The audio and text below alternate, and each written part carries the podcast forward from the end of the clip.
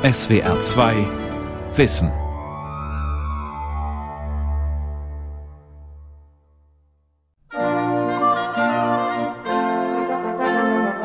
An Paracelsus bleibt spannend diese doppelbödige Betrachtung der Realität, die zugleich äh, spirituell ist, die finde ich faszinierend. Perim Meyer ist Kulturhistoriker. Die psychosomatische Idee steckt in seiner Anthropologie, weil die Einbildungskraft kann die Krankheit erzeugen. Heinz Schott ist Arzt und Philosoph, Professor für Medizingeschichte. Paracelsus war Arzt und Naturwissenschaftler und Alchemist. Die Natur ist für ihn wie ein offenes Buch. Das macht mir einfach die Natur zugänglicher. Michaela Dahne ist Biochemikerin, leitet ein medizinisches Labor und stellt auf paracelsischer Basis Medikamente her. Paracelsus. Arzt, Alchemist, Philosoph. Eine Sendung von Rolf Kanzen. Wenn ich gestorben sein werde, dann lebt meine Lehre noch. Prognostizierte Paracelsus und behielt damit recht. Auch wenn Teile seiner alchemistisch-astrologisch-magischen Lehre unserem naturwissenschaftlich geprägten Realitätsverständnis unzugänglich bleiben, so gewinnen doch andere Aspekte, Stichworte Ganzheitlichkeit, Psychosomatik, Pflanzenheilkunde, an Bedeutung.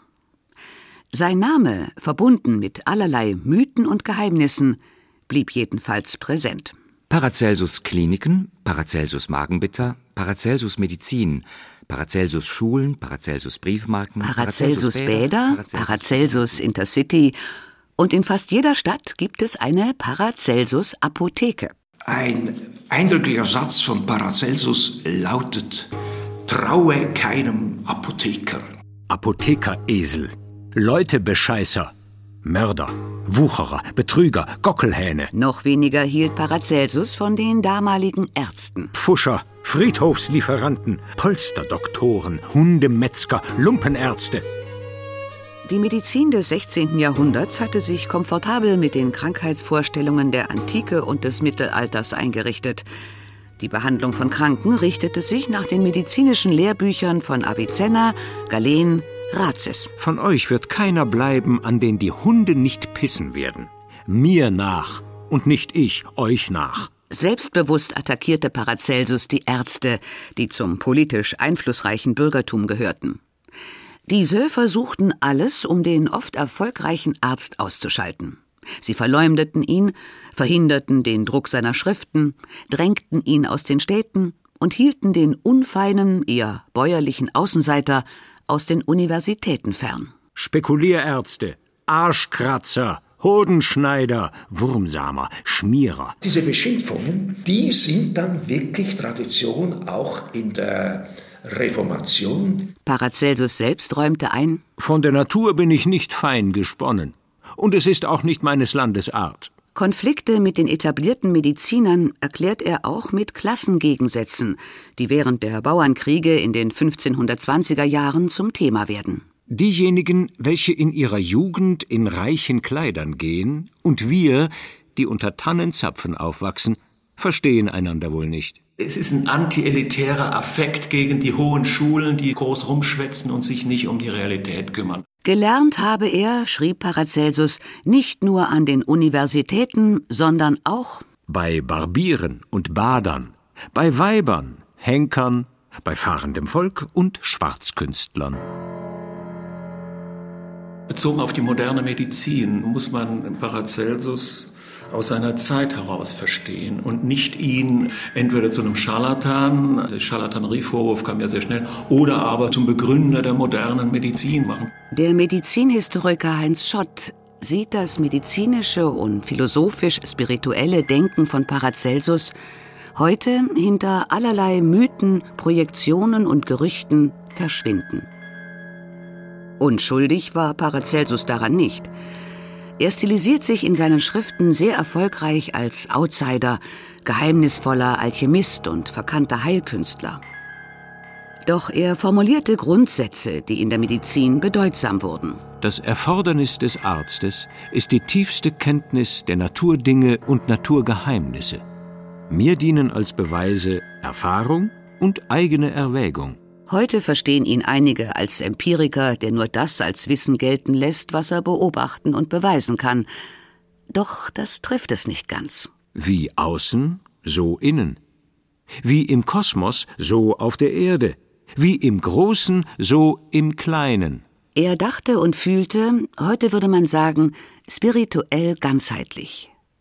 Paracelsus ließ sich vom Gedanken lenken, dass die Natur eine göttliche Ordnung bildet. Sie ist beseelt, ein komplexes Gefüge, in dem auch Naturgeister wirken, Feen, Gnome, Feuergeister, die Salamander. Und die Wassergeister, das sind die Nymphen übrigens, stehen die für die Weiblichkeit der Natur und des Wassers, aber auch die gewaltige Kraft des Wassers. Die Monsterformen der Nymphen sind für ihn die Sirenen. Dann gibt es die Luftgeister, das sind eben die Erlkönige, mit denen Das heißt, bei Paracelsus steht ein mythisch-magisches Verständnis der Natur neben einem naturwissenschaftlich-empirischen. Er ist tatsächlich in einer Übergangszeit vom Mittelalter zur Neuzeit mit allen Widersprüchen behaftet. Philosophen verstehen Paracelsus Naturverständnis als einen magischen Panvitalismus. Alles lebt, reagiert aufeinander, pulsiert, strahlt, klingt. Alles Leben entspringt einer Art göttlichen Urquelle. Das ist das Weltentstehungsmodell des damals populären Neoplatonismus. Er war ganz gewiss tief beeinflusst vom magisch-hylozoistischen Naturalismus der Renaissance und ganz gewiss ein Anhänger der deutschen Mystik. Resümiert der Philosoph Alexandre Poiret. Paracelsus dachte nach über Gott und die Welt, über die Bibel, über Astronomie, Naturgeister, physikalische Phänomene. Alles voller rhetorischer Floskeln, sprachlicher Neuschöpfungen, Wiederholungen, Widersprüche. Seine Werke entstanden nicht daheim am Schreibtisch, sondern unterwegs, in Wirtshäusern, Herbergen, als Gast bei Patienten und Adligen. Paracelsus hatte über sein ganzes Leben um die 20 Adlater Mitarbeiter. Und praktisch sein ganzes Werk ist nicht etwa geschrieben worden, sondern diktiert. In seiner Biografie Paracelsus, Arzt und Prophet, zeichnet Pirem Meyer sein unstetes Leben und sein vielschichtiges Werk nach. Es ist ja unglaublich, was er geschaffen hat und dies ohne wirklich festen Aufenthalt Paracelsus Sprache ist nicht Latein, die damalige Schriftsprache der Gelehrten, sondern das Deutsch des 16. Jahrhunderts, das in neuen Paracelsus-Ausgaben ins heutige Deutsch übertragen wird. Das Leben von Paracelsus ist genauso schwer rekonstruierbar wie sein Werk und bietet Raum für allerlei Spekulationen. Einige biografische Stichworte. Geboren 1493 oder 1495 in Siel, nahe Einsiedeln in der Schweiz, als Theophrastus Bombastus Aureolus Philippus von Hohenheim. Paracelsus ist ein von ihm angenommener Name. Vater Wilhelm Bombast von Hohenheim, unehelicher Sohn einer schwäbischen Adelsfamilie, von Beruf Arzt. Die Mutter Leibeigene des Klosters Einsiedeln. Vermutlich vermittelt ihm sein Vater erste Kenntnisse der damaligen Medizin. 1502 Umzug mit seinem Vater nach Villach, heute Österreich. Paracelsus gibt zahlreiche Lehrer an.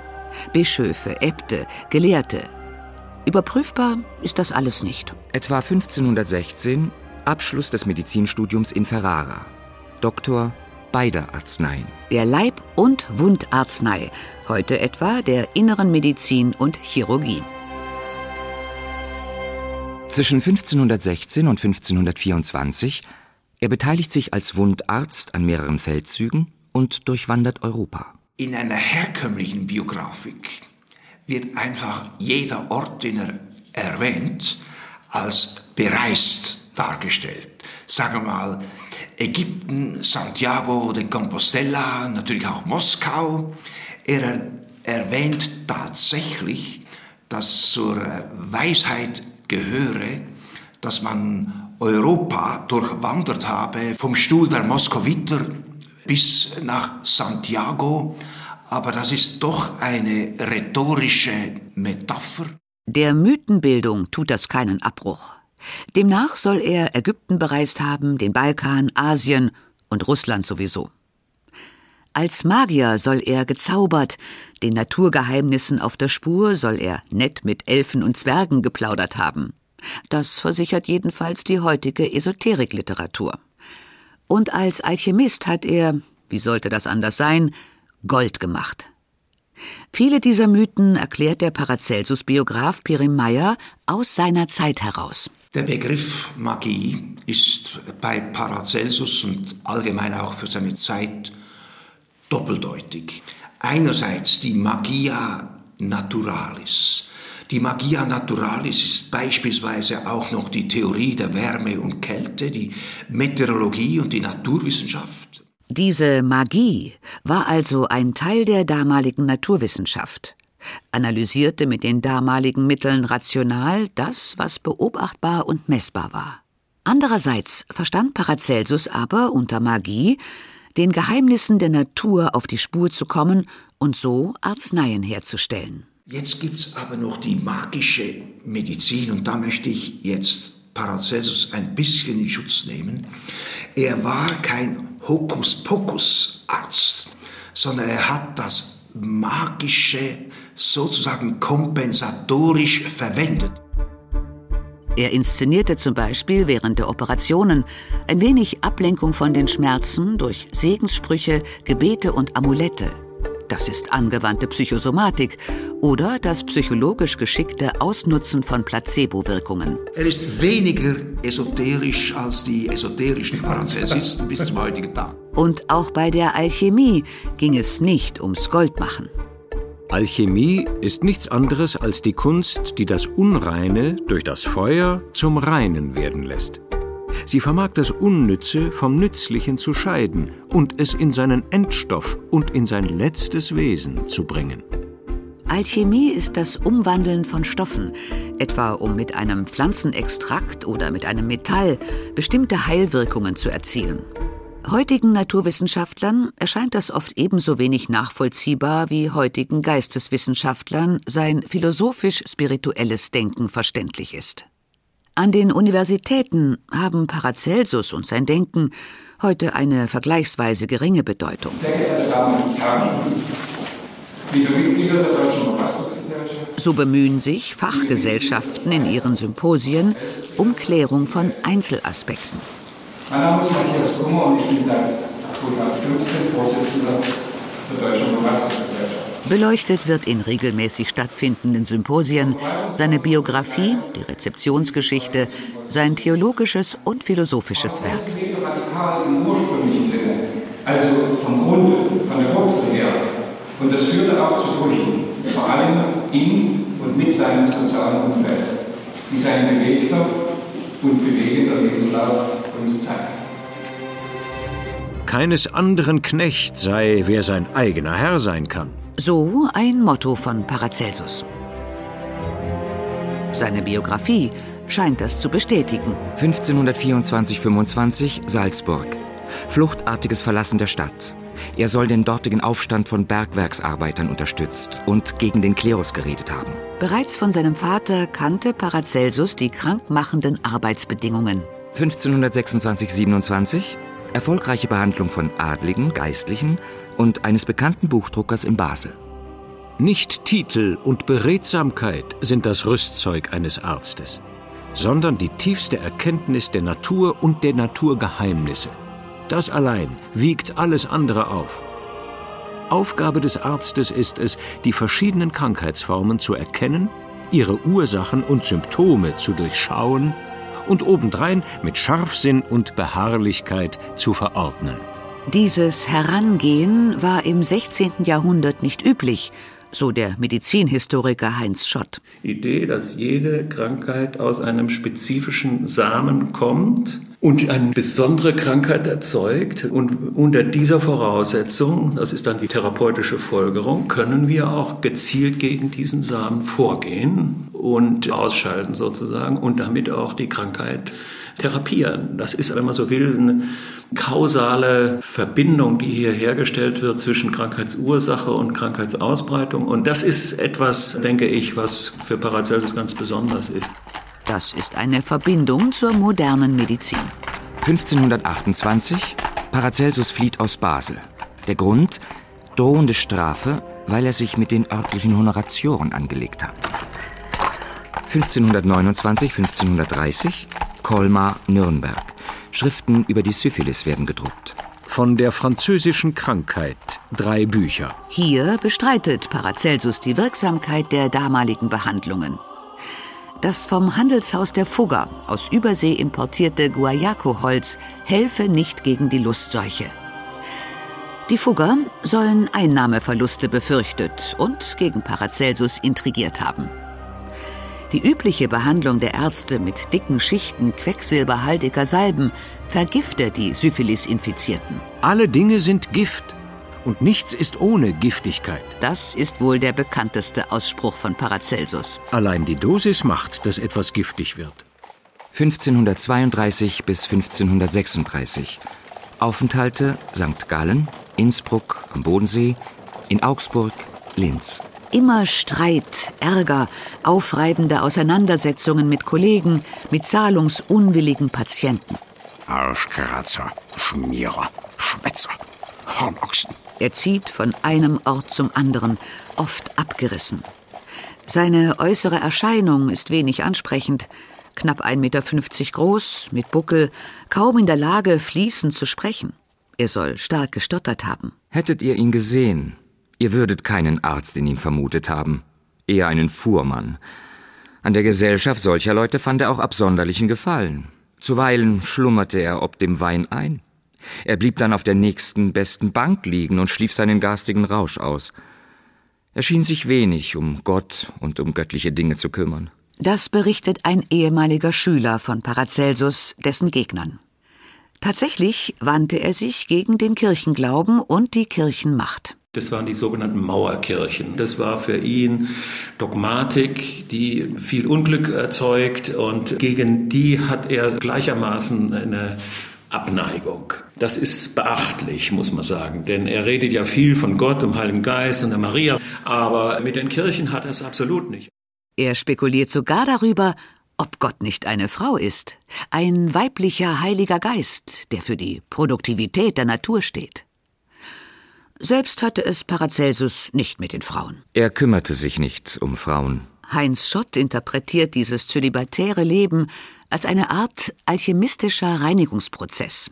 Das heißt, er muss quasi selber einen Prozess der Reifung, der Reinigung und so weiter durchlaufen. Und deshalb kommt bei ihm auch dieser Begriff, der Arzt soll rein und keusch sein. Er trank Tag und Nacht mit seinen Patienten und kurierte sie so. Berichtet ein Schüler.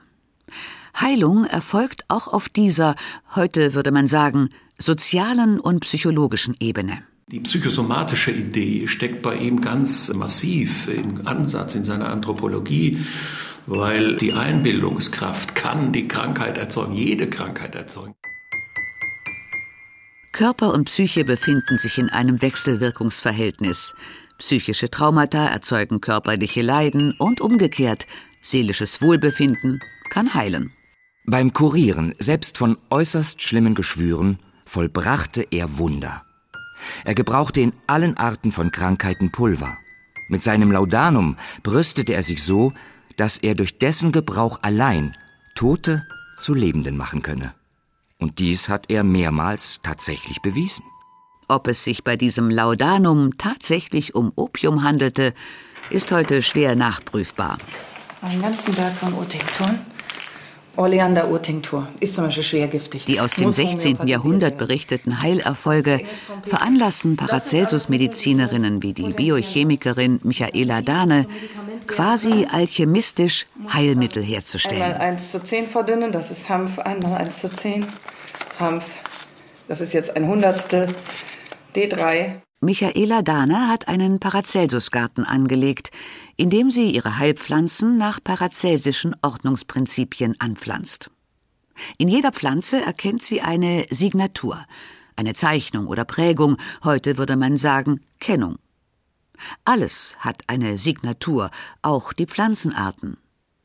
Das Johanniskraut hat zum Beispiel die Signatur Sonne, der Wermut Saturn, Dies hier ist einer der Stars. Ich habe immer Sonne und Saturn ganz gerne als Pärchen, als Gegenteile. Wenn du da mal reibst.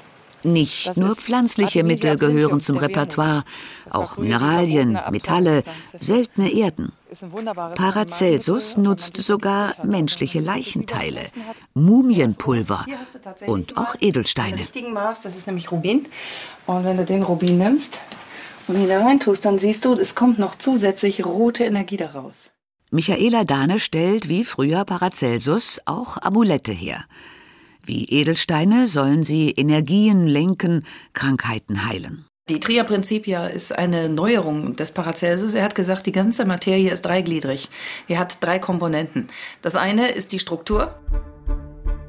Paracelsus schreibt, Mercurius, Sulfur und Sal. Diese drei machen den ganzen Menschen und sind der Mensch selbst, und er ist sie. Diese drei Prinzipien stehen bei Paracelsus in komplexen Wechselwirkungsverhältnissen. Sal, Das würden wir heute sozusagen als chemischen Grundaufbau bezeichnen. Dann kommt Sulfur. Das ist das Bewegliche, das Brennbare, wie er das nannte. Damit würden wir heute den Stoffwechsel bezeichnen. Und dann kommt Merkur. Die merkuriale Komponente ist die geistige. Körper, Geist, Seele. Wie Paracelsus versteht Michaela Dahne Krankheit nicht als Defekt einzelner Organe. Es geht immer um den ganzen, individuellen Menschen. Da wird es kompliziert. Nicht bei jedem Menschen helfen gegen Husten, Darmkrebs oder Herzinsuffizienz dieselben Medikamente. Der Mensch erkrankt nicht zufällig. Vielleicht ist das einer der wichtigsten Sätze von Paracelsus, sondern er erkrankt nach seiner Natur. Diese Natur ist abhängig vom Geburtsherrscher. Das ist jener Planet unseres Sonnensystems, der am Geburtsort und zur Geburtszeit eines Menschen dominant gewesen sein soll. Ein Computerprogramm ermittelt, ob man ein Jupiter-, Mars- oder Venus-Typ ist und damit eine Disposition für eine Krankheit und auch für ihre Heilung hat. Ist die Welt nicht ganz wundervoll eingerichtet? Hat nicht Gott alles meisterlich komponiert? fragt Paracelsus. Er versteht sie als eine harmonische, ganzheitliche Ordnung. Alles ergänzt sich, alles wird ausgeglichen, für jede Krankheit gibt es Heilung. Man kann in der Natur lesen wie in einem offenen Buch. Nach Paracelsus gibt es fünf Entien. Ens, übersetzt Seiendes, heißt für ihn Ein Ursprung oder ein Ding, welches Gewalt hat, den Leib zu regieren. also Krankheitsursachen und entsprechend Heilungsmöglichkeiten. Erstens Das Ens Astrale, das Umgebende, darunter fallen auch die Sterne. das Ens Ventale, Das Infizierende, Vergiftende. das Ens Naturale, Damit tun sich die Paracelsus-Forscher besonders schwer. Es meint so etwas wie irdische Einflüsse. Viertens das, Ens Spirituale, das Seelische, das Denken und Fühlen, auch das Unbewusste. Fünftens dann, hier wird deutlich, wie sehr Paracelsus Kind seiner Zeit war, das Ens Dei, der göttliche Einfluss, gottgeschickte Prüfungen und auch von Gott bewirkte Heilungen. Frei nach seinem Satz, es gibt keine unheilbaren Krankheiten, es gibt nur kranke Menschen, kann man jede Krankheit mit Paracelsus Medizin angehen. Dass Pflanzen Heilwirkungen entfalten, dass psychosomatische Faktoren und auch Placebos wirken, das bestreitet die heutige Medizin kaum. Sehr wohl allerdings, dass die Sterne oder Gott persönlich über Wohl und Wehe bestimmen. Doch wer daran glaubt, bei dem können auch Götter und Sterne heilen. Und sogar die Regenwurmtherapie. Lass digerieren in warmen Mist ein Monat, destillier's aus und in Wasser leg dieses Stück. Und dann schlucken. Paracelsus hatte auch Erfolg mit lebenden Regenwürmern. Einfach auf die offene Wunde, locker verbinden, fertig. Das ist also eine radikale Psychosomatik gewesen. Was eklig ist, heilt. Paracelsus erzielte mit seiner oft ungewöhnlichen Medizin gegen Ende seines Lebens immer wieder Erfolge. 1537 bis 1540. Theologische, medizinische, biologische, meteorologische Schriften. Paracelsus verdiente sich, wie damals viele Gelehrte, auch mit astrologischen Zukunftsprognosen Geld. Man kann ruhig es so verstehen, dass er mit seinen Prognostikationen im Grunde genommen politische Analysen machte. Linz, Pressburg, Wien, Villach, Klagenfurt, Salzburg. Arschkratzer, Schmierer, Pfuscher, Schwätzer, Leutebescheißer, Mörder, Wucherer, Friedhofslieferanten. Sein unruhiges und konfliktreiches Leben zehrt an seiner Gesundheit. Friedhofslieferanten. 1541. Paracelsus stirbt in Salzburg. Woran? Gerüchte sprechen von Mord. Wahrscheinlich starb er an einer Quecksilbervergiftung, vielleicht infolge von Selbstversuchen oder einer Eigentherapie. Seine Knochen weisen jedenfalls eine deutlich erhöhte Konzentration dieses Metalls auf. Was bleibt? Ich glaube nicht, dass Paracelsus auch nur ansatzweise in seiner wissenschafts- und kulturhistorischen, auch religionshistorischen Bedeutung wirklich erforscht ist. Der Medizinhistoriker Heinz Schott. Ein toller Autor, wo man das, was wir heute Placebo nennen, studieren kann. Also eine radikale Psychosomatik. Die Biochemikerin Michaela Dahne geht in ihrem Resümee deutlich weiter. Die Paracelsus-Medizin ist Es ist eine integrative Methode insofern, als dass man mit Paracelsus alles behandeln kann. Der Paracelsus-Biograf Pirim Meyer verweist auf sein riesiges, teilweise wissenschaftlich noch nicht aufgearbeitetes Werk.